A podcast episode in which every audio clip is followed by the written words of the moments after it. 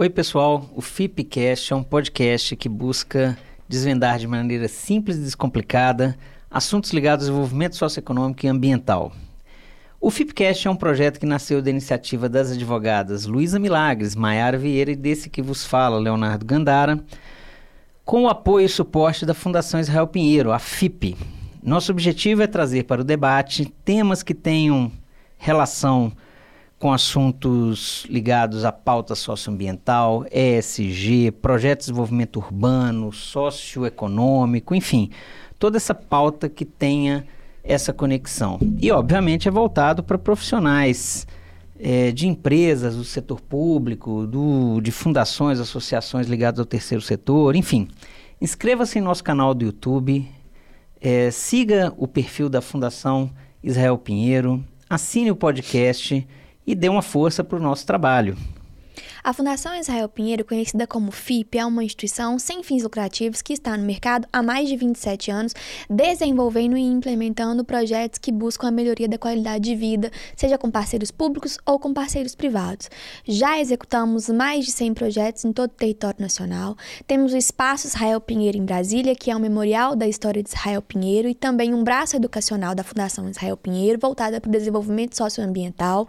Temos o Museu Casa de João Israel Pinheiro, que fica em Caeté, relembrando a história desses dois estadistas é, importantes para o nosso país. E também temos o nosso acervo de projetos no site Israel Pinheiro. Conheça, se aproprie do nosso trabalho e participe das nossas iniciativas. Léo, conta pra gente quem que é a nossa convidada de hoje. Mayara, a gente, para o nosso episódio de hoje, a gente tem uma convidada super especial, uma pessoa super querida, inclusive, né? Bom ressaltar é, para falar do tema Bioma, Amazônia e Sustentabilidade. E a gente trouxe aqui a Andréa Azevedo. André é formada, a graduação da André é em Ciências Biológicas, mestre em Gestão Econômica do Meio Ambiente, doutor em Desenvolvimento Sustentável pela UNB, Universidade de Brasília, e MBA Executivo pela Fundação Dom Cabral, André trabalhou durante muito tempo e vem trabalhando ao longo dos últimos anos né, na área de análise de políticas públicas ambientais, que controla a utilização de recursos naturais na Amazônia brasileira. Tem larga experiência é, nesse bioma amazônico, é o tema do nosso, do nosso bate-papo de hoje. É governança multi-stakeholder. Enfim, idealizou, captou recursos e coordenou inúmeros projetos no estado que compõe a Amazônia Legal viajou pelo mundo trazendo dinheiro para ver se conseguia investir no, em projetos de sustentabilidade.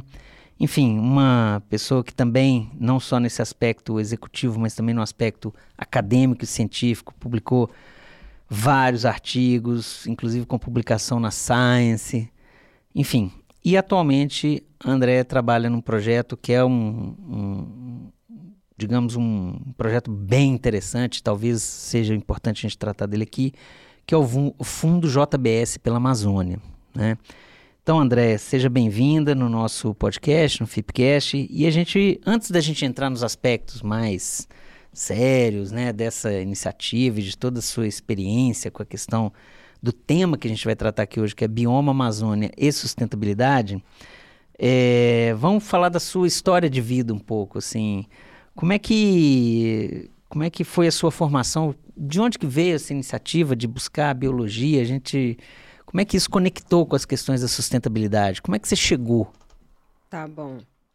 Bom, gente, muito obrigada, Léo, Luiz e Mariana, pelo convite. Né? É muito legal bater esse papo com vocês e a gente precisa muito falar disso porque é um tema que veio muito na mídia ultimamente, né? Mas é um tema que a gente já trabalha, estuda há muito, muito tempo e não tem uma solução fácil nem trivial. Bom, falando um pouquinho de mim, minha vida é engra... um pouco, minha história é engraçada porque eu sou filha de pecuarista, né? Que supostamente tem um passivo de ter desmatado uma parte da Amazônia. É, meu pai é da primeira leva de imigrantes é, da década de 60, 60, 70, antes de, da soja chegar no Cerrado. Então, aquela leva de imigrantes que tinham um, incentivo naquela época do governo, né? Muito terra e outros financiamentos de ir para as regiões da Amazônia. Então, ele foi nessa leva de Minas, Minas Gerais. Quer dizer, eu sou, tenho essa, esse pezinho em Minas aí desde sempre. E, e eu, eu comecei, na verdade, assim, eu fiquei. Foi um processo longo, né? Essa mudança. Então, eu fiz biologia e comecei a entender e a querer trabalhar mais com essa questão da sustentabilidade, olhando lá em casa, olhando como que estava mudando, né? O mundo mudou muito no final da década de 90, depois da Rio 92, em relação a esse aspecto. E no final da década de 90, essas cobranças que eram muito no campo industrial, não sei se vocês lembram na época, na, vocês não lembram, óbvio, talvez o Léo, na década de 80, é, final de 80, aquelas cobranças de poluição, com batão e tal aquela cobrança de ter licenciamento, de ter ISO e tudo mais. Emissões, né, André? Foi muito para o campo no final da década de 90. Né? E eu comecei a perceber toda aquela cobrança que estava vindo e comecei a tentar entender é, essas questões de desmatamento da Amazônia. Então, fiz mestrado em economia. Para mim, foi muito importante fazer mestrado em economia, porque eu tinha uma visão muito ingênua né, da, a, através da biologia, de entender como que a economia compunha essa mudança. Mas, ao mesmo tempo, eu resolvi fazer um doutorado multidisciplinar porque eu vi que uma ciência só você não vai conseguir entender. Não é só pela economia que eu consigo resolver os desafios que a gente tem na questão ambiental no mundo, no Brasil, enfim, e na Amazônia. E, ao mesmo tempo, começou a ganhar muita força na década de 2000 a questão das mudanças climáticas como o grande problema que a gente tinha, que a gente tem, né? No mundo. E, de fato, é um problema muito sério. A gente é, é pode até conquistar outros planetas, né? Parece que a corrida espacial está aí, mas a gente deveria olhar mais para o nosso, né? Porque a gente tem hoje. Então, é, no Brasil, a gente vai falar um pouco mais à frente, mas o principal problema relacionado às emissões de gás estufa é no uso do solo, e é basicamente desmatamento e agropecuária. Então, esse tema no Brasil é muito forte. Né, a questão do desmatamento, do uso do solo da Amazônia e tal. Então, naquela altura, sei lá, 2000 e pouco, eu, eu resolvi que eu queria ser pesquisadora. Então, quando eu fiz um doutorado de sanduíche nos Estados Unidos, voltei, o meu orientador de lá me convidou para trabalhar. Assim que eu defendi minha, minha tese, eu fui então trabalhar no Instituto Ambiental da Amazônia. Meu pai falava: por que, que você não escolheu ser médica, minha filha, advogada? Uma outra coisa, você foi ser logo é, ecóloga, ambientalista, mexer com essas coisas, difícil demais. No fim, ele me pediu ajuda. Ele faleceu há dois anos, mas era muito legal, porque ele falou, André, e agora? O que, que eu tenho que fazer, né? Então, assim, essa questão chegou no campo, né? E, mas no começo era difícil, assim. No começo eu sofria bullying do, dos produtores e, e, dos ambientalistas, assim. Então eu fiquei... e aí eu fui entrando, tentando entender mais e, e teve, na época, por exemplo, 2010, por ali, estava no auge da redução do desmatamento, não sei se vocês lembram, 2012 desmatou bem pouco, uhum. reduziu bastante, né? Ainda tinha uma, uma, dose grande de desmatamento, mas o ideal é desmatamento realmente zero, pelo menos líquido zero. Mas na época eu viajava toda semana para a Amazônia, então eu conheci muito, eu trabalhei muito com os, com os é, políticos na época, com, enfim, com os estados, tentando trabalhar melhor a governança ambiental e com o setor privado.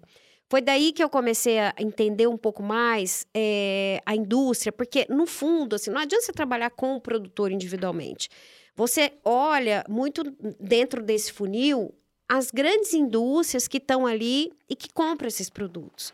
Porque ali você tem um afunilamento, né? E aí eu trabalhei mesa da moratória da soja. Então, ali é um grupo de empresas grupo de é, ONGs e governo e que tentam achar soluções. Eu sempre acreditei é, em soluções multi-stakeholders. Eu sempre acreditei que é possível de você tirar. Me, às vezes você fica com o mínimo denominador comum muito baixo, mas se você não tiver essa adesão, é muito difícil de você conseguir fazer as coisas com mais sustentabilidade. Não tem coisas que, é possível, que são possíveis de fazer nesse esquema multi-stakeholder, tem coisa que tem que ser top-down, que é política pública, que não adianta, porque ninguém vai fazer voluntariamente, né? Tem, depende muito das ações. Mas, de, de toda forma, essa é um pouco a minha história, e aí eu depois eu fui trabalhar né, na Fundação Renova, né, onde a gente é, acabou conhecendo aí muita gente bacana de Minas e, de, e, e do, entendi um pouco mais o setor da mineração. Foi aí que eu saí um pouco do, desse processo da Amazônia, né? Agora voltei. E, e minha família começou a entender um pouco mais e o mundo mudou muito nesses últimos 20 anos, né? Então a gente tem uma compreensão de o quanto a sustentabilidade é essencial para os negócios, é essencial para o negócio sobreviver, não só uma questão de opinião do consumidor, né? E hoje a Amazônia é muito importante para a chuva que tem no centro-oeste, que tem na região centro-sul do Brasil. Então, assim, mais do que esperar que venha dinheiro de fora para pagar a, área preservada da Amazônia, talvez os produtores do, do centro-sul deviam pagar, porque ali é a história dos rios voadores, né? Então, é, é isso, assim, a minha vida é, é foi profissional, sempre foi de muito estudo. É, depois da Renova, eu resolvi, quando eu estava fazendo o MBA, que eu precisava entender mais o setor privado. Né? O setor privado é um agente super importante na mudança é, de todas as questões ambientais, porque o setor privado ele, ele é um agente de mudança muito forte. Ele tem que ir atrás das tecnologias carbono zero, por exemplo. Isso é, não é simples. Eu acho que o setor privado ele entendeu que não dá para esperar tudo do governo, tem que fazer uma composição. Ele também tem responsabilidade, né? E eu achei, sabe, Léo, eu sempre trabalhei em, na, no terceiro setor sigo trabalhando. Mas nos últimos, meu, nos últimos trabalhos, eu resolvi é, trabalhar mais conectado ao setor privado pelo potencial de mudança que eles têm. Basicamente é isso. Bom, Andréia, você hoje é diretora de uma iniciativa bastante ambiciosa no Brasil, né, que é o Fundo JBS pela Amazônia. Então, a gente queria que você falasse um pouquinho sobre o que é o fundo, seus objetivos e como ele se conecta né, com essa pauta socioambiental da Amazônia, do desmatamento. Tá ótimo. Então, o fundo é uma iniciativa muito bacana, muito ambiciosa, pouco vista no Brasil, porque a filantropia é um fundo de filantropia que tem o objetivo de trabalhar a conservação da Amazônia, a recuperação de áreas degradadas, tem o objetivo de trabalhar também o desenvolvimento das cadeias é, da floresta, né, da bioeconomia. Então, hoje a gente tem cadeias importantes da floresta, cacau, açaí, castanha do Brasil, mesmo pescado, que são cadeias potentes, que têm um produto muito de muita qualidade, né? É, de muito valor, sob ponto de vista da indústria de alimentos, valor nutricional, por exemplo, açaí é considerado um superalimento. Tem também é, uma riqueza e uma potência imensa para cosmético e fármaco, enfim, é. tem uma riqueza inexplorada praticamente na Amazônia, né? A gente trabalha e com... até sofisticada também, né? A gente trabalha com produtos muito básicos ainda, né? Na Amazônia. Então, o fundo ele ele tenta olhar um pouco além, ele vai além das cadeias da JBS. Claro que a pecuária ela é uma parte importante da realidade amazônica, sobretudo para o agricultor familiar, que é o público alvo do fundo né? É, então, é, é, o, que, que, é, o que, que é o fundo? É um fundo de filantropia de impacto. A gente quer trabalhar não a filantropia tradicional, uma filantropia que cobra resultado, uma filantropia que ajuda a chegar nesses resultados e que, e que assim, a gente tem um ano e pouco, né? Mas a, nosso objetivo é trabalhar com programas mais estruturantes e que tenham mais escala. Né? Então, o fundo tem três eixos: desenvolvimento, eh, que é conservação e reflorestamento das florestas, eh, de florestas, né? desenvolvimento socioeconômico das comunidades e também ciência e tecnologia. A gente entende a ciência e tecnologia como uma parte bem transversal a esses dois eixos, uma ciência aplicada, né? que você consiga de fato gerar tecnologia e negócios a partir dessa ciência. Então, é, é, é essa linha da ciência que a gente está buscando mais. E, e, e o que, que eu acho interessante no fundo? O fundo é uma plataforma privada e que tem uma finalidade coletiva. Né, que tem uma finalidade é, que talvez assim os governos devessem estar tá investindo mais e, e, investem muitas vezes, né? Então, mas isso vindo da iniciativa privada é raro. Você tem alguns exemplos, por exemplo, um, um, o Fundo Vale é, um, é o exemplo mais próximo do que é o fundo JBS pela Amazônia. Então, é um fundo que não é só investido pela JBS, a, abordagem dele é um cofund, então, para cada um real que o fundo recebe em projetos que são feitos em conjunto, o, o, a JBS dá um real para o fundo. até o valor de 500 milhões. Então, é um co-funding, é um matching, né? E eu acho bacana porque potencializa. Então, empresas que querem investir, querem fazer coisas na Amazônia, a gente pode potencializar. O que menos a gente precisa hoje é que os, o dinheiro fique tão dissipado, porque os, os problemas são, são grandes, são estruturais, são de longo prazo. Então, assim, a abordagem do fundo, Luísa, é de tentar trabalhar, de tentar o máximo possível trabalhar com parcerias, de chamar outras empresas e ou, não só empresas, mas também fundos internacionais para trabalhar junto, né? É, para a gente conseguir, de fato, no, no médio e longo prazo, ter bons resultados. Então, nossos projetos, em geral, são de, de um a cinco anos. A gente prefere projetos de mais longo prazo. E não é o fundo que implementa. A gente implementa sempre com parcerias que já estão no local, que conhecem. É, eu vou falar um pouco mais à frente, mas assim, em geral a gente investe em negócios comunitários, cooperativas, associações, é, esse ecossistema de startups que liga a floresta, a tecnologia, à indústria né, e, e outros serviços. E também a gente trabalha com em, em empresas âncoras. Mas tem muitos desafios, eu vou falar ali à, à frente, é, que são estruturantes que o fundo também quer investir. André, assim, o, é, o Brasil é, é, um país, é o quinto maior país do mundo, mais de 8 milhões e 500 mil quilômetros quadrados, né? É, e a gente tem uma, é um, é um país que eles consideram como superpopuloso, né? ou seja, acima de 100 milhões de habitantes. Nós temos hoje em torno de 218, 220 milhões de habitantes, né? Mesmo assim, a gente tem uma, uma, uma distribuição, digamos, populacional demográfica muito muito desigual. Né? A costa brasileira é muito mais ocupada, historicamente sempre foi mais ocupada que o interior do Brasil. Uhum. Né? O que, que eu estou falando isso? O que, que, tem a ver com o nosso papo? Né? Ou seja, para a maior parte dos brasileiros, a Amazônia é algo muito distante, é o que a gente vê pela televisão. Diferentemente de você que conhece em loco. Né? É... Por outro lado, não significa que as pessoas não saibam da importância. As pessoas saibam da, sabem da, da importância ambiental, igual você falou agora da questão bio, da bioeconomia, mais ou menos, mas as pessoas sabem disso. É muito, é muito insistente essa, essa discussão para nós, né? É, e tem esses conflitos é, que também chegam para nós que estamos na região centro-sul, na região sudeste, no, na própria região nordeste. Ou seja, a gente tem um conflito, você falou a questão do conflito, digamos, socioambiental da ocupação, né? Para você citou até a questão da pecuária, mas você citou também a questão da soja. Tem, tem a que... garimpo. Tem a questão do garimpo, eu citar é a questão do garimpo, tem a questão da grilagem, tem, enfim, tem uma série de. A gente poderia. Não estou querendo tomar o seu espaço aqui, né? É, como é que a gente pode reduzir, você que conhece tão bem esse bioma, né? Como é que a gente poderia reduzir a desigualdade socioeconômica da Amazônia? Essa é uma pergunta que a gente podia até expandir para o Brasil, né? Porque é, uma, é um problema crônico. Pergunta de milhões.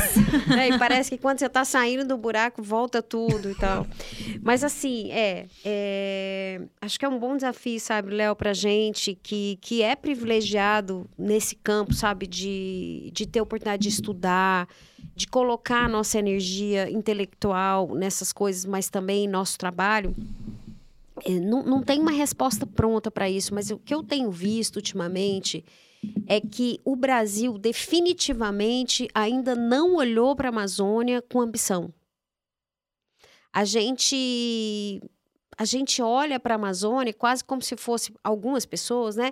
Um grande jardim botânico, sem esquecer que a Amazônia é super heterogênea, tem de tudo. A Amazônia, gente, a Amazônia é 60% do território brasileiro quando a gente olha para a Amazônia legal. Né? Quando você olha para o bioma, é 50. Então, assim, é, é como se eu cortasse a metade do Brasil e, e, tirasse essa metade do Brasil, né? Com uma riqueza imensa não, não explorada em termos de biodiversidade e tal. Então, assim, a gente precisa olhar de novo para a Amazônia e entender, assim... É, alguém falou uma frase que eu vou, vou repetir aqui que eu gostei, é que como a partir da Amazônia, você transforma o Brasil. E não o contrário, como a partir do Brasil, do que a gente fez hoje, a gente transforma a Amazônia. Porque a nossa receita também não dá tão certo, né, Léo? Porque tem muita desigualdade. exato. Então, é, hoje, olhando um pouco para a Amazônia, a gente tem alguns desafios é, importantes que, que iriam melhorar isso, essa desigualdade. Uma é assegurar direitos, né? Então, Hoje, as terras indígenas, gente, isso é real, tá? A gente escuta, mas eu fui lá e, e a gente vê, elas são invadidas. Elas são invadidas por garimpeiros, a gente vê todo dia, é, por, por pessoas que roubam não só terra indígena, flonas, por exemplo, florestas nacionais e outras unidades de conservação, que não conseguem ser protegidas pelo que tem hoje de comando e controle, elas são invadidas por madeireiro. Tem trilhas, é. eles roubam a madeira, literalmente esquentam a madeira. Então, hoje, por exemplo, a madeira é uma riqueza imensa que a gente poderia ter dentro do manejo, uma coisa regulada. Mas o, hoje a madeira, por exemplo, que é certificada de uma, um, alguma empresa que quer fazer certinho, ela tem dificuldade imensa de competir com a ilegalidade. Então, assim, a primeira coisa que eu diria para a gente diminuir essa igualdade é reduzir a ilegalidade, que a princípio parece que é, tira empregos, porque quando você fala, ah, fechou tantas serrarias, as pessoas estão passando fome e tal. Mas, gente, a ilegalidade é muito cara para o Brasil, porque ela retrai, ela deixa de um monte de Exato. investimento que vai, ela gera muita insegurança jurídica, vocês sabem disso. Então, a primeira questão até é questão isso. De criminalidade, né, André? Como é que você garante mais direito? Como é que o Estado ajuda a regular melhor o uso da terra? Porque hoje, Léo, para vocês terem uma ideia, Luísa, Mariana, a gente tem 60 milhões de hectares sem destinação na Amazônia. Ninguém sabe quem é o dono, ou terra pública. A gente não sabe. Uma parte a gente não sabe o que, que é, outra parte é área pública, né? É, e fica solta para ser grilada, né? E aí chega alguém lá, arranca aquela mata, ninguém sabe quem é, porque o cara não tem carnada. É, cara é um sistema, um, um cadastro rural em que você faz uma, um gel da sua propriedade e você conecta o CPF daquela pessoa é, àquele área de terra, né? Então, grila, põe lá um pasto meia boca, nesse caso a pecuária é mais um meio, e o que está em conta ali é a questão imobiliária. Então, com 5, 10 anos, ele vai ter valorizado muito a sua floresta, a sua área Ou aberta. Seja, só uma dúvida, André. Então, o pasto é só o meio, o objetivo é imobiliário. E, exatamente. O desmatamento, no caso da grilagem, não no caso de um produtor sim, sim. que foi lá, comprou propriedade para produzir. Ele faz isso, ele passa por. O que, que acontece? Ele entra na cadeia da pecuária quando ele vende aquela área para um produtor. Entendi. De carne que depois pode ser soja, alguma coisa entendeu?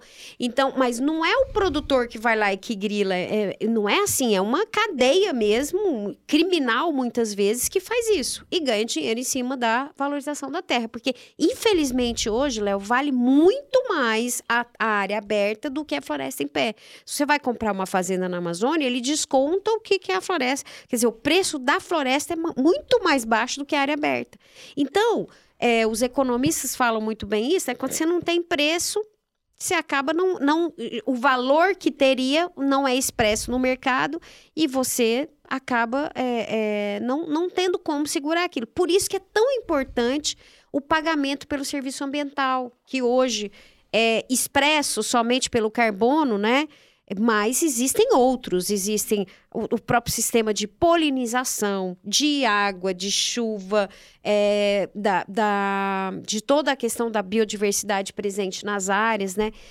Mas hoje a gente só tem mercado por carbono. Mas então, um, um, um outro grande desafio para reduzir essa desigualdade, tentando puxar de novo a sua pergunta, então é essa garantia de direitos, essa melhor uso do solo e, e melhor é, é, é uma segurança jurídica melhor acerca da terra, né, para os indígenas, quilombolas e outros que, que lutam por isso, mas não só.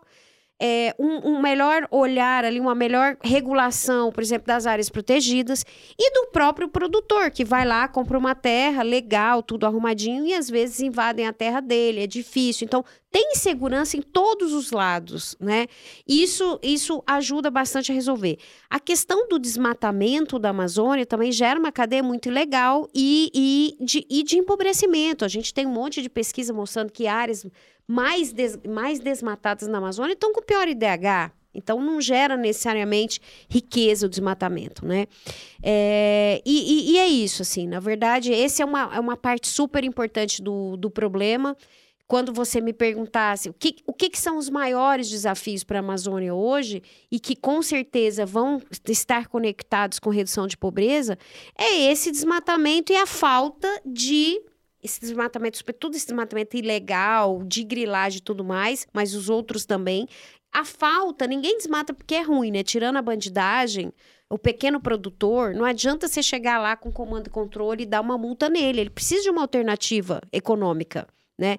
Então, hoje, o que a gente precisa, e o fundo está muito empenhado nisso, é estabelecer é, o que, que a gente pode fazer para gerar uma economia da floresta em pé, ou uma economia da reflorestamento, com madeira, com cacau, por exemplo, a gente tem modelos interessantes de sistema agroflorestal usando cacau. A gente precisa de cacau no Brasil. Hoje a gente importa 40% do cacau da África, com condições, com uma cadeia super degradante na África, né? E a gente tem uma oportunidade de criar na Amazônia uma cadeia florestal, porque o, o cacau é plantado com outras espécies é, que você reduz o desmatamento, porque você aumenta a renda. Quando você, por exemplo, o cacau hoje ele vale 5, 6 vezes mais que, o, que a pecuária. Assim, ele rende mais, né, que um hectare. Então, mas o cara quer fazer a pecuária, porque ele entende que a pecuária é uma poupança, principalmente o pequeno produtor, a mulher adoeceu e tal, ele vende a vaca na hora e vai ali no hospital e compra o remédio e tal. A gente tem que entender esse lado da Amazônia, da cultura, do que, que é lá. Por isso que eu sempre. É, eu, eu moro no Mato Grosso e em outros lugares do Brasil, mas assim, e, e, o Mato Grosso é uma parte da Amazônia, e eu já viajei muito e viajo à Amazônia para a gente ter mais empatia, entender o que acontece. Não é só jogar a pedra. Onde que está a solução? Como que a gente pode olhar para a Amazônia atrás das soluções e não só vendo o problema, o problema, o problema, né? Então, assim, tem é, muito potencial, sabe, Léo, que já está sendo é, visto, testado. O que a gente ainda tem é uma dificuldade de escala. A gente ainda tem poucos modelos de sucesso com escala. Alguns talvez a gente não vá conseguir escala, mas a escala é importante para a Amazônia, porque a escala, em algumas áreas, a escala é que vai trazer muito que o setor privado fa fala, que é a massa crítica, você vai ter uma logística mais facilitada, por exemplo, e com isso, os outros produtos que são nicho, que são produtos interessantíssimos, mas pouco conhecidos, eles, eles conseguem aproveitar essa infra que esse ecossistema vai criando de negócio, né? Ele então, quase vai puxando aquilo. Por isso que a escala é importante, porque às vezes a gente sempre se debate, ah, mas são produtos que são de nicho. O nicho e a escala aí vão ter que saber conviver. Bom, Andréia, você já trouxe aqui para gente algumas alguns dos problemas, dos desafios e algumas proposições, inclusive, para a redução da, da desigualdade socioeconômica na Amazônia. É, baseando nisso, é, bom, existem várias dificuldades, como você falou, questões econômicas, sociais, políticas, inclusive questões geográficas do próprio formato do bioma para a implementação na prática de projetos de sustentabilidade na Amazônia. E um desses problemas é, específicos é a questão da formação de profissionais, né? E inclusive por causa da Amazônia estar longe dos grandes centros, né? É, então, como o fundo visualiza essa questão da importância da capacitação, dos estudos, do desenvolvimento científico é, dentro do, do trabalho dos projetos que vocês realizam lá? É, olha, em geral é o seguinte, gente, não tem projeto, por exemplo, pensando no fundo, tá? Não tem projeto pronto, grande, ambicioso que chega pra gente. A gente tem que construir junto com as pessoas que estão lá sabe? Então, assim, tem que construir junto o que a gente imagina como, pensa como ciência, como eu disse, é uma ciência aplicada.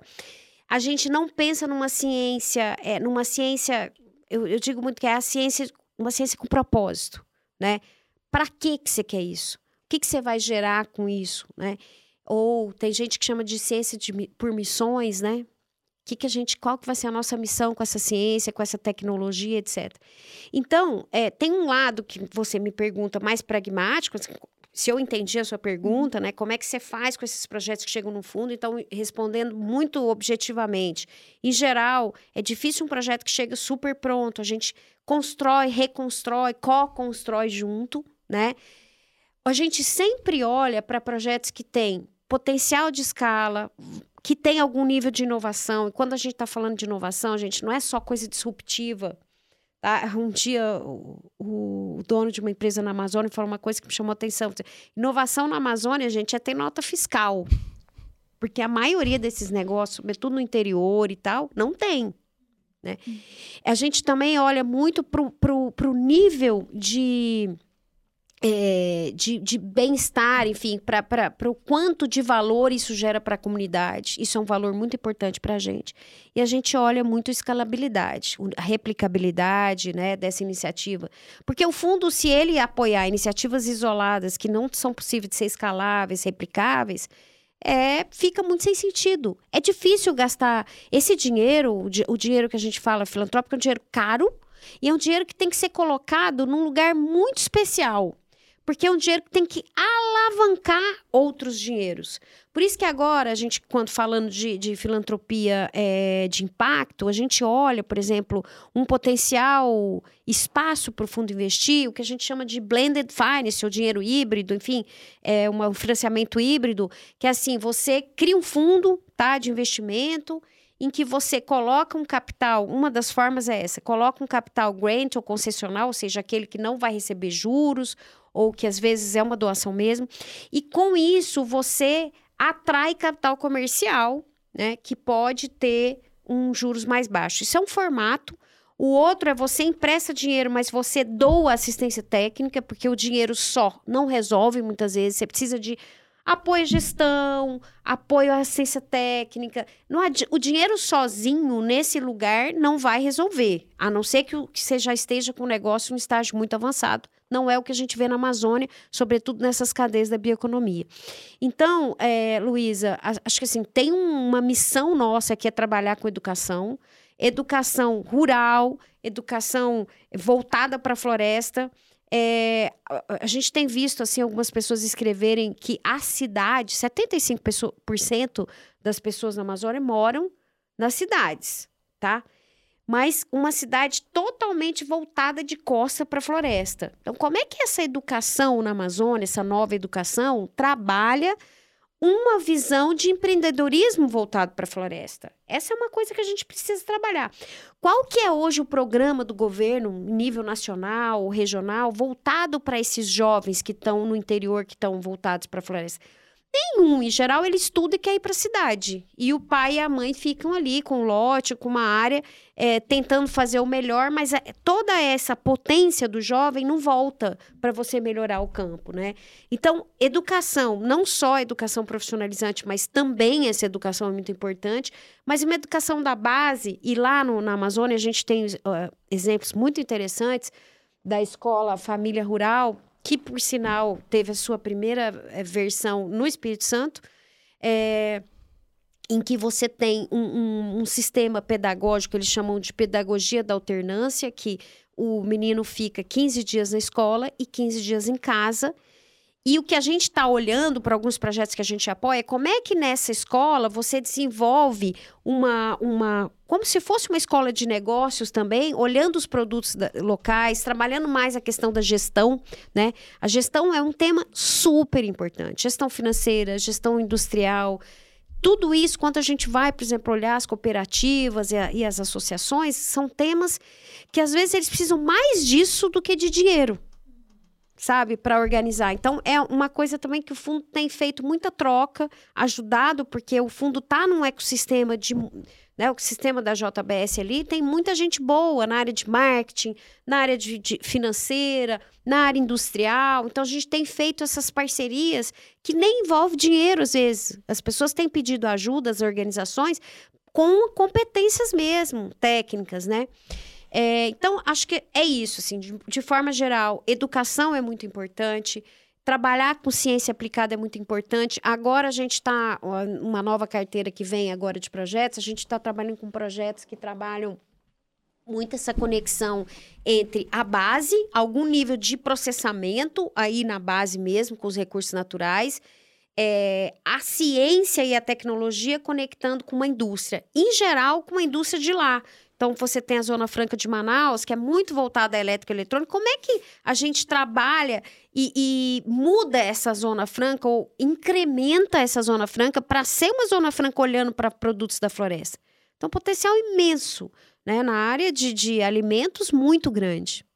Agora, André, só para é, conectar com isso aí que você está falando, você, você citou a Zona Franca, então eu vou conectar com, a, com uma dúvida aqui que é a questão do desenvolvimento regional. Originalmente, a Zona Franca foi uma tentativa, desculpa, foi uma iniciativa buscando é, levar ou descentralizar né, as atividades industriais para a Amazônia. Isso é uma, uma questão importante é, num país tão grande como o nosso. Né? E o que, que eu quero dizer com isso? Né? Como é que eu concilio desenvolvimento econômico com proteção ambiental na Amazônia? Uhum. Boa pergunta, Léo. Essa é uma pergunta importante porque, na verdade, assim, eu sempre digo, não tem é, não tem como isso ser separado, né? Isso é parte do todo, de uma mesma coisa. Em relação ao uso do solo, ocupação rural e tudo, e a, enfim, vou voltar na Zona Franca. Mas em relação a isso, a gente sabe que tem como. Porque quando a gente teve os melhores, as, pior, as maiores reduções de desmatamento foi quando você teve um aumento expressivo na produção de soja na Amazônia, na produção do gado. Por quê? Porque você tinha uma, um fechamento de fronteira, tinha muito comando e controle, e você tinha uma área muito grande degradada. Então, você tinha que produzir naquela área. Como é que você, você na verdade, se usou muito pasto degradado para melhorar a produtividade de gado e para se plantar soja.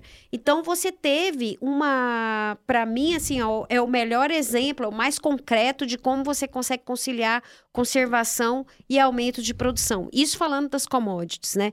Para para Zona Franca, confesso que eu não sou uma estudiosa muito dessa parte industrial na Amazônia, mas Precisamos, de fato, de uma política é, industrial na Amazônia diferente ousada, né? É, e, e, o que eu acho que é a grande virada, eu acho, sinceramente, porque tem muita crítica do tanto que se gasta e de, é, de subsídios que se dá, mas olha, veja, a Zona Franca evitou, de uma grande medida, que houvesse um uso de solo é no estado do Amazonas, porque a Zona Franca está no estado do Amazonas, né? É, que fosse predatório. Praticamente, muito embora ficou muito concentrado no entorno de Manaus, é, você criou um PIB que não era um PIB ligado à destruição da floresta. Então, como é que a gente faz isso olhando para produtos dali? Porque, no fim, é, me parece que a Zona Franca ficou muito. Um, um, ficou, virou um polo muito de montagem, exportação e etc. A gente tem desafios muito grandes, Léo, é, na Amazônia, de conciliar, de conciliar produção e conservação, quando a gente fala, por exemplo, quando a gente fala desses produtos da bioeconomia, eles são também uma conciliação, porque você está trabalhando com a floresta em pé, manejo, etc. Eu acho que tem N modelos de conciliação. O que, como eu disse antes, a gente precisa é resolver alguns gargalos. Por exemplo, a logística ainda é uma questão muito importante na Amazônia. A conectividade também é. Então, como que eu posso ser uma uma cooperativa produtora, por exemplo, de cupuaçu ou açaí ou castanha, né? Que, e tem várias dessas cooperativas que vendem para o mundo todo, exportam. Se eu tenho dificuldade de acesso à internet, né? Então, assim, conectividade hoje é, é, é, é um problema super importante, é uma questão super importante, não um problema que a gente espera que se resolva logo. E tem, assim, é, é fundamental para a gente conectar o comércio da Amazônia, né? E a logística em si, ela existe, né? As coisas acontecem, as cadeias existem, por mais mal estruturadas que elas estão, tem um monte de atravessador, é assim, às vezes é isso daí dificulta muito chegar mais renda para quem está na ponta, para o ribeirinho, pro, pro cara que tá lá subindo na árvore do açaí. O açaí que a gente come, gente, ele é coletado é, é, ainda a maioria, a maior parte, né, extrativismo, é coletado com uma pessoa que sobe na árvore, né? Então a gente também precisa de agregar mais tecnologia a essas cadeias. Isso é um fato super importante. E incluir quem está nesse processo, mas precisa de agregar mais tecnologia. Então, a, a, acho que é, não é um desafio talvez não seja o maior desafio você juntar essas duas coisas. Isso é altamente conciliável e tem que ser, né? É, e eu já falei para vocês também que é onde está mais desmatado é onde você tem o menor PIB. Então, isso é fato, né? A gente tem que operacionalizar isso. Quando a gente fala de, de cadeias, Léo, é, o que eu falei um pouco antes, a gente precisa de dar escala para algumas cadeias. Eu cito o cacau aqui, porque eu acho que ele é, ele é bem emblemático para a gente ir criando e conectando essa logística. Então, como é que eu posso ter uma logística na Amazônia que favoreça que esses produtos venham para o Sudeste, eu faço cabotagem que eu já posso exportar de lá, entendeu? Então, tem muito espaço. Olha, vou, só para terminar essa, esse bloco, o professor Salo, que é da Universidade, de, é um brasileiro da Universidade de Nova, de Nova York, é, ele fez um levantamento de produtos compatíveis com a floresta, no mundo, como que era a comercialização. E levou, chegou a um valor anual de 270 bilhões anual de produtos compatíveis com a floresta. Sabe quanto que a Amazônia participa desse mercado? 0,17%. É muito pouco. Né? É risório, né? E é muito pouco. Não porque a gente seja incompetente, eu não acho que é isso. Mas tem que ter é, uma série de fomento e de energia de política pública para isso. Articulação. E, e aí eu quero fechar com uma coisa esse bloco. Olha, perceba. Como é que a soja chegou no Cerrado e foi super bem sucedida? Cara, foram 30 anos, 30, 40 anos aí, nem sei precisar, de investimento em ciência e em política pública. A Embrapa estava lá. Embrapa. Ciência, né? Tem o que que hoje a gente está fazendo a favor dessa bioeconomia? A gente precisava ter uma Embrapa da bioeconomia, né? A gente tem que ter esse investimento e tem que ter fomento, porque veja, ao setor privado, Léo, o que eu tenho escutado, o setor privado não vai para esse campo da floresta em pé da bioeconomia, na maioria das vezes, sem essa estrutura estar tá pronta, sem ter esse ecossistema de negócios. Então, por exemplo, eu estava ali esses dias numa cooperativa no norte é, do, do do, de Rondônia, eles importam a, a, a embalagem, o vidro para pôr o palmito de São Paulo. Fica quatro reais. É caro, o produto fica caro. Então, cê, cê, a gente tem que ter obrigação, são várias coisas ao mesmo tempo. Investimento em ciência tecnologia, criar esse ecossistema de negócio, precisa de ter para você conseguir fazer essas cadeias andarem, né? Além dos outros que eu falei, conectividade, logística. Então, para esse para desenvolver essas cadeias da floresta, você precisa de muito investimento público ainda, muita política pública de fomento. Filantropia ajuda, mas é pequenininho, né? Você tem que tentar, a gente tem, da filantropia tem que tentar alavancar com fundos inteligentes, como eu falei agora, tentando reduzir o impacto para o investimento privado chegar, mas aqui ainda vão ter que ter muitos anos de investimento público inteligente. Joia. Bom, Andréia, falando um pouquinho do, do fundo e do, dos pilares dele, né, que você já mencionou, floresta, comunidade e ciência, é, a gente gostaria que você trouxesse alguns exemplos é, dos projetos que, que vocês desenvolvem lá, que vocês ajudam a fomentar, projetos que, que deram certo. Tá bom. Um a gente está no começo, né, gente? Estamos aprendendo muito uhum. ainda. É, nossa ideia, de fato, é ter programas, linhas de programas. Acho que o projeto em si é, ele não vai resolver, né? A gente precisa de ter coisas que continuem, que ganhem escala. Como que você ganha escala? Você ganha escala através do setor público ou privado, ou através de política pública, ou através quando o mercado consegue fazer aquilo com o dinheiro que, que roda no mercado, né? Então, gente, o fundo, é, um fundo como, como esse fundo, ele tem uma visão de pilotar algumas coisas ainda, tentar dar escala, ver como que é a escala para outras coisas, né? Então, no campo do, nesse primeiro eixo, é, conservação e restauração de floresta, a gente trabalha muito com. A gente tem um projeto muito interessante, chama Restaura Amazônia, que é na região da Transamazônica, onde você tem o IDH baixo, onde você tem muito desmatamento ainda dentro do Pará, né? É no Pará. E, e aí, o que, que a gente faz? A gente, é uma área de 75 mil hectares, envolve 1.500 produtores. Era um piloto, na verdade, de 230 e agora vai envolver 1.500 produtores. A gente trabalha com, resta, com as áreas degradadas de pasto, trabalhando em duas frentes. Primeiro, melhorando a produtividade desse pequeno produtor, é em área de assentamento. Então, a gente tira ele de 0,8 cabeça por hectare para, sei lá, 3, 4, então melhora bastante a produtividade. E também trabalhando sistemas agroflorestais, onde o cacau é o principal produto, porque ali você tem demanda. E uma outra coisa interessante que a gente tem que fazer na Amazônia é olhar a demanda. Muitas vezes teve muito projeto ao longo desses anos que morreram porque, ah, vamos plantar isso, uma ideia super legal, mas aí alguém lembrava em um determinado momento, mas para quem que a gente vai vender? Então, a gente tem que trabalhar com produtos amazônicos têm demanda. É, cacau é um produto amazônico, é uma planta amazônica, tem demanda, tem demanda inclusive para ter uma grande processadora lá, mas hoje é todo processado em Ilhéus. Mas é, a, a, região ali da Transamazônica é um cluster de crescimento de cacau, né? Então a gente faz essa, esse trabalho de. de o, o sistema agroflorestal é assim: ó, você começa com produtos muito ligados à segurança alimentar, como banana, como mandioca, que você vende o excedente, né?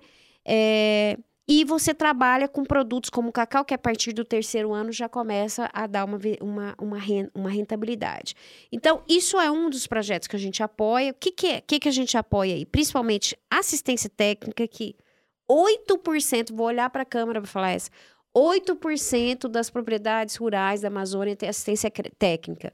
Se é um plantador de soja, é o dia que você resolver mudar lá para Mato Grosso, você vai ter, em cada safra, que dura mais ou menos quatro meses, umas 30 visitas de um técnico.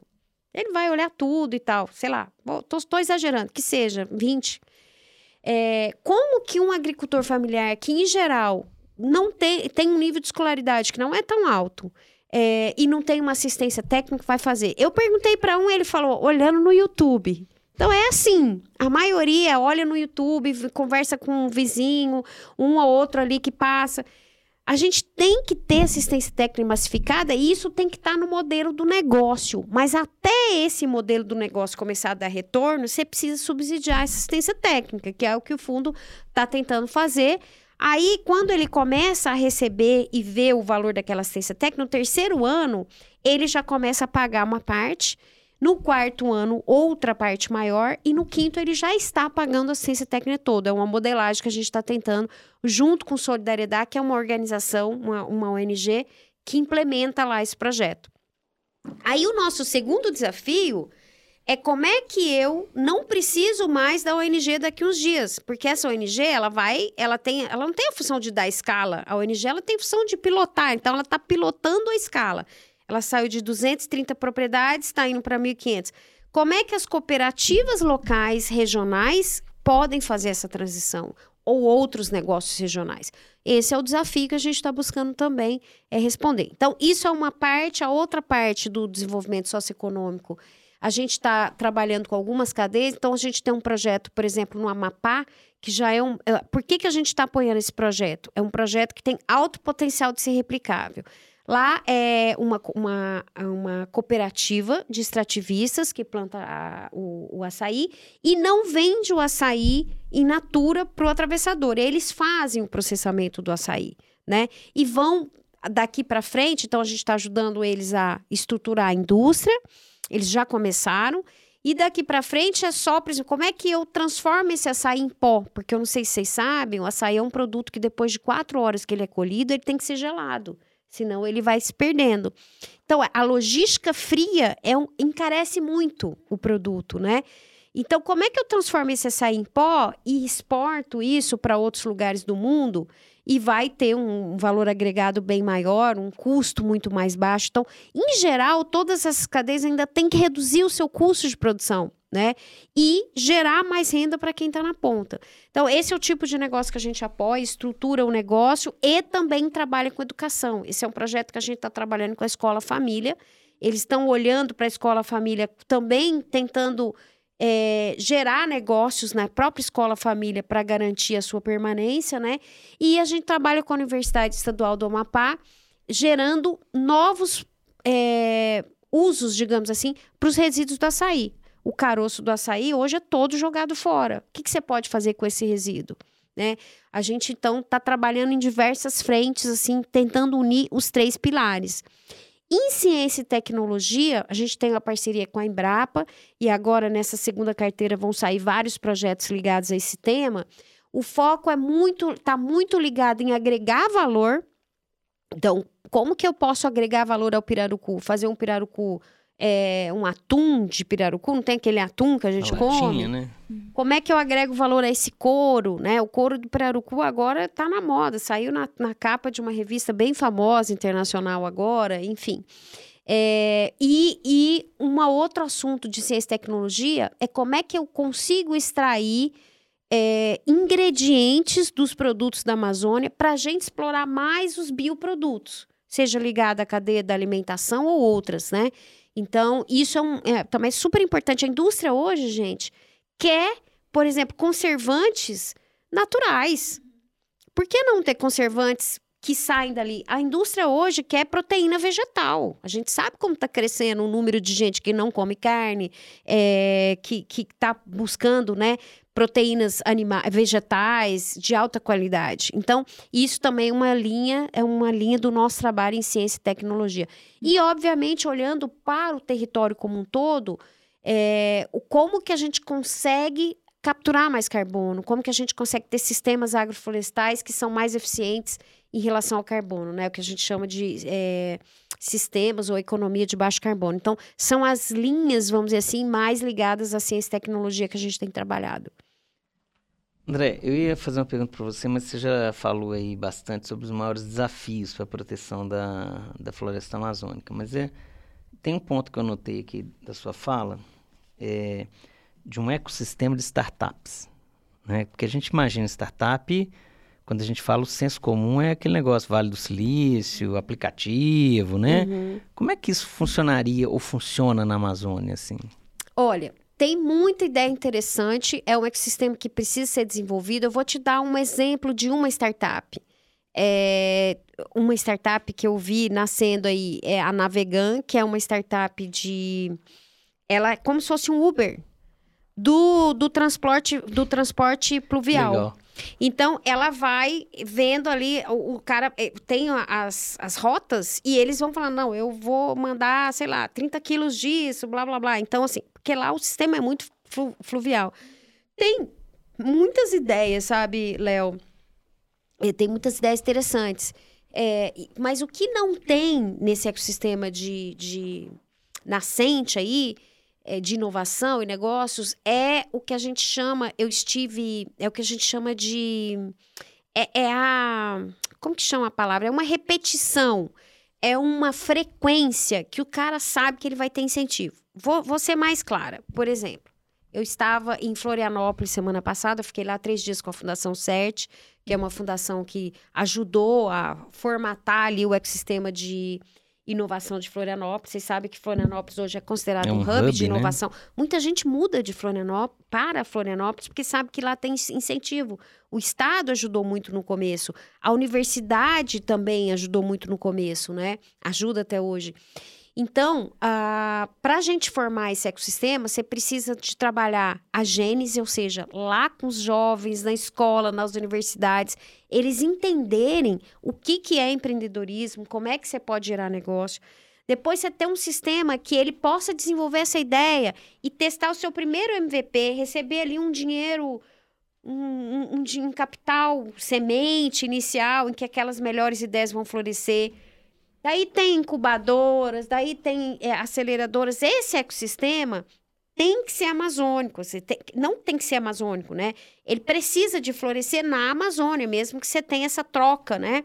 Essa fertilização de, de gente do Sudeste, do Sul, indo para lá e vice-versa. Já me falaram que o melhor modelo é uma pessoa de lá investir com uma pessoa que não é de lá, porque eles veem, eles têm visões diferentes da mesma coisa e se complementam. Então, é, tem que ter um investimento de recorrência. A palavra que eu queria era essa. Que, o, que se você é um jovem, se você é um empresário e tal, você tem uma boa ideia, não tem capital, não sabe como estruturar, todo ano você sabe que vai ter um edital ali que você pode apostar naquela ideia. Então, isso está começando na Amazônia. A gente investe numa aceleradora que chama AMAS, que investe só em negócios ligados à bioeconomia. Todo ano eles, eles é, escolhem seis. O ano passado escolheram seis e agora já acabou de ter uma chamada, que são mais seis, serão 30 negócios. Mas, além disso, tem, to, tem outros. Tem o Centro de Empreendedorismo da Amazônia, a própria Fundação CERT, tem incuba... Olha, fizeram um levantamento, tem mais de 40 incubadoras na Amazônia, ligada a universidades. Então, tem uma infraestrutura muito interessante que tem muito potencial de crescer.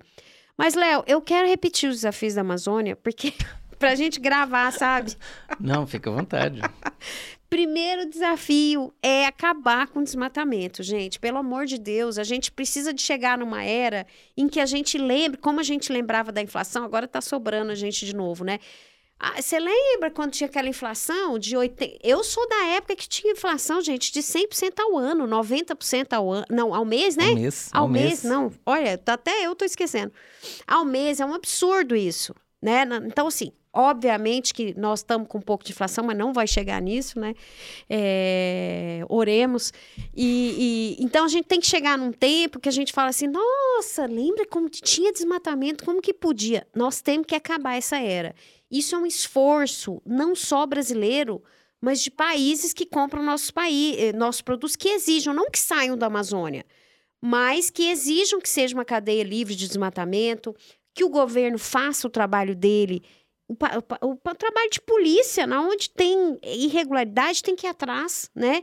E das grandes irregularidades, principalmente. Então, isso, assim, é a primeira coisa, fechar essa fronteira de terra barata, que é facilmente grilada, para vocês. E no segundo desafio, que é como é que eu valorizo mais essa área aberta? Quando eu tenho o fechamento da fronteira e uma área que está aberta ali subutilizada, automaticamente eu vou ter investimento para aumentar a produtividade. Então, aumentar a produtividade de áreas abertas é o segundo desafio. O terceiro desafio é que a gente consiga dar um nível mínimo, pelo amor de Deus, de segurança para os indígenas que estão ocupando hoje quase metade das áreas protegidas da Amazônia. 40% é terra indígena e 45% terra indígena e unidade de conservação.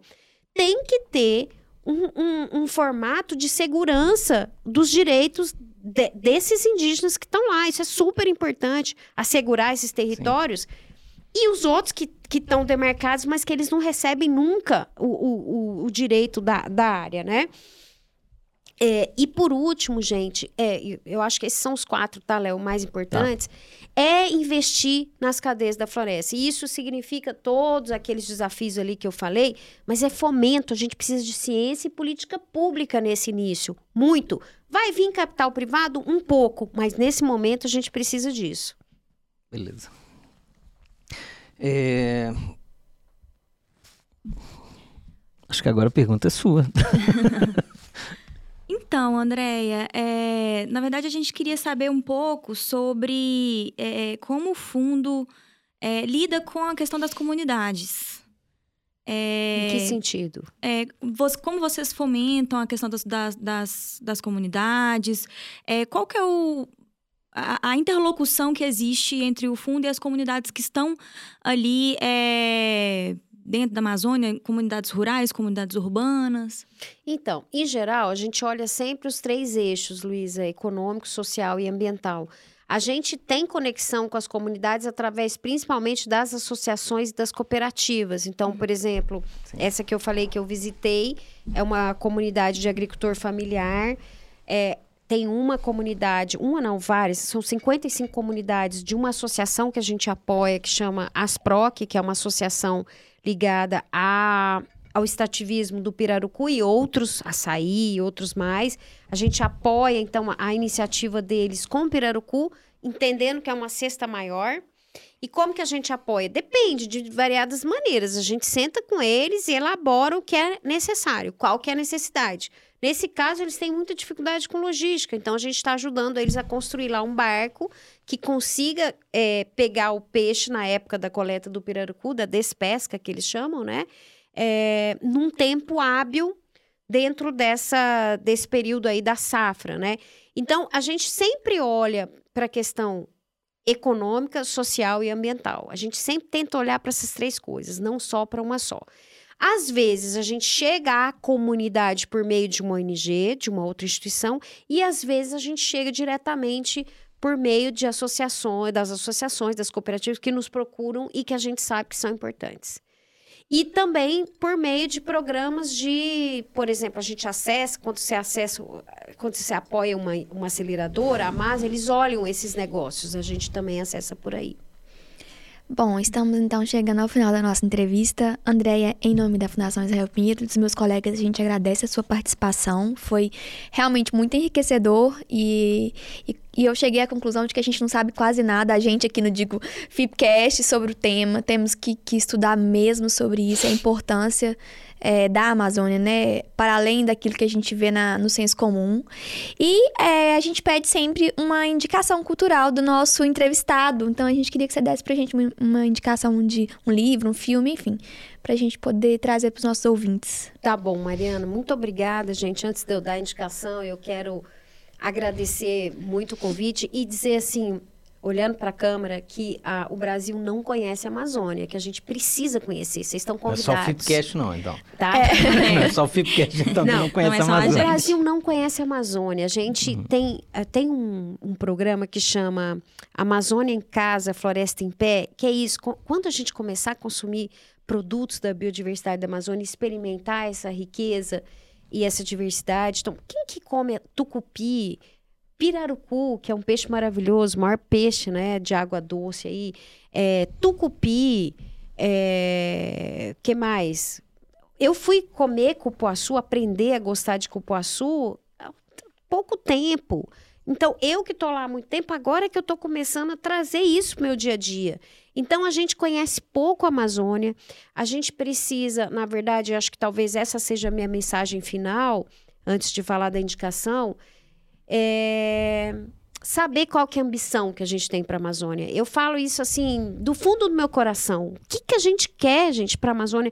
Precisa de todo mundo vir de fora dizer o que, que a gente faz com a Amazônia e a gente não está dando conta de, de ter um plano mínimo para a Amazônia, para conservar toda essa biodiversidade, essa biodiversidade cultural e, e, e, cultural também, tá, gente? São não sei quantas etnias indígenas, é, é, outras populações tradicionais que têm uma riqueza imensa de conhecimento também. Isso é importante a gente dizer. Então, eu a, a, esses dias a, a ministra Isabela falou assim: a Amazônia tem que ser parte da identidade política do Brasil. Né? E a gente não é, virou de frente para a floresta. Né?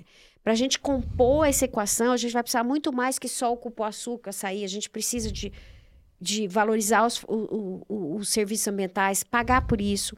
A gente vai precisar de turismo. Gente, a Amazônia é maravilhosa. A gente é, tem tanto lugar maravilhoso para a gente visitar. Então, essa para mim também é uma composição importante. Acho que o turismo é uma cadeia que vem para a Amazônia para agregar muito valor ali. Enfim, então é isso, né? Eu acho que é, é, como que a gente pode conhecer a Amazônia, incorporá-la na nossa vida, como que os influenciadores podem falar mais da Amazônia. Esses dias o Fersen, é, um investidor aí que mora até em Londres, ele falou assim: a Anitta tinha que ficar quatro meses, um ano, fazendo show só na Amazônia, para todo mundo ir lá. Então, como é que todo mundo, cada um dentro da sua caixinha, mas como é que a gente pode se organizar mais para trazer a Amazônia para o centro do Brasil? Pronto, eu vou. Dei a minha mensagem, e aí, falando um pouco da, das referências, eu é, gosto muito de ler.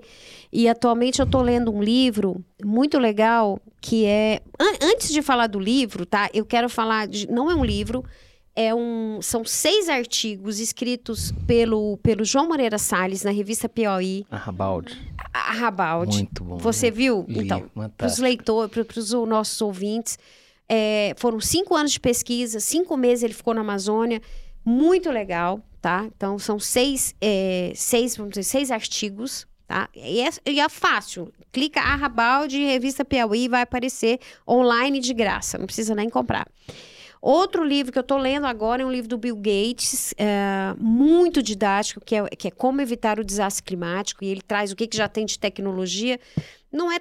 Tá, ele acho que é de 2020, 2021, não sei, não é assim de agora, agora, mas é um livro bacana para quem quer se inteirar mais sobre o assunto.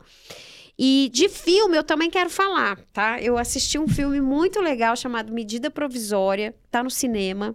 Esses dias, tem uns 15 dias que eu assisti né, que fala de uma forma muito tragicômica, né, do racismo que existe no Brasil e como que a gente não leva a sério as ameaças que estão por aí, esse racismo estrutural é, é do, ah, esqueci o nome do diretor, é o meu Deus, esqueci o nome do diretor, desculpa. Lázaro Ramos. É, do Lázaro. Tá, Lázaro Ramos, que acho que talvez seja o primeiro, é o primeiro trabalho dele, né? É. Como, é. E um outro bem legal, assim, que não sei se vocês conhecem, que chama Padman, que é um filme indiano, é que fala da persistência, quando você tem um sonho, da persistência de um homem, retrata a persistência de um homem que vem da comunidade, é, pede absorvente, né? Homem absorvente. Então, não vou falar muito da história, mas é uma história bacana, bonita, é que inspira a gente a sempre seguir lutando aí pelo que a gente acredita. Bom, pessoal, então finalizamos o nosso FIPcast de hoje. Conheça a Fundação Israel Pinheiro, nossas redes sociais, nossos canais e agradecemos muito a participação da nossa convidada e os colegas de bancada.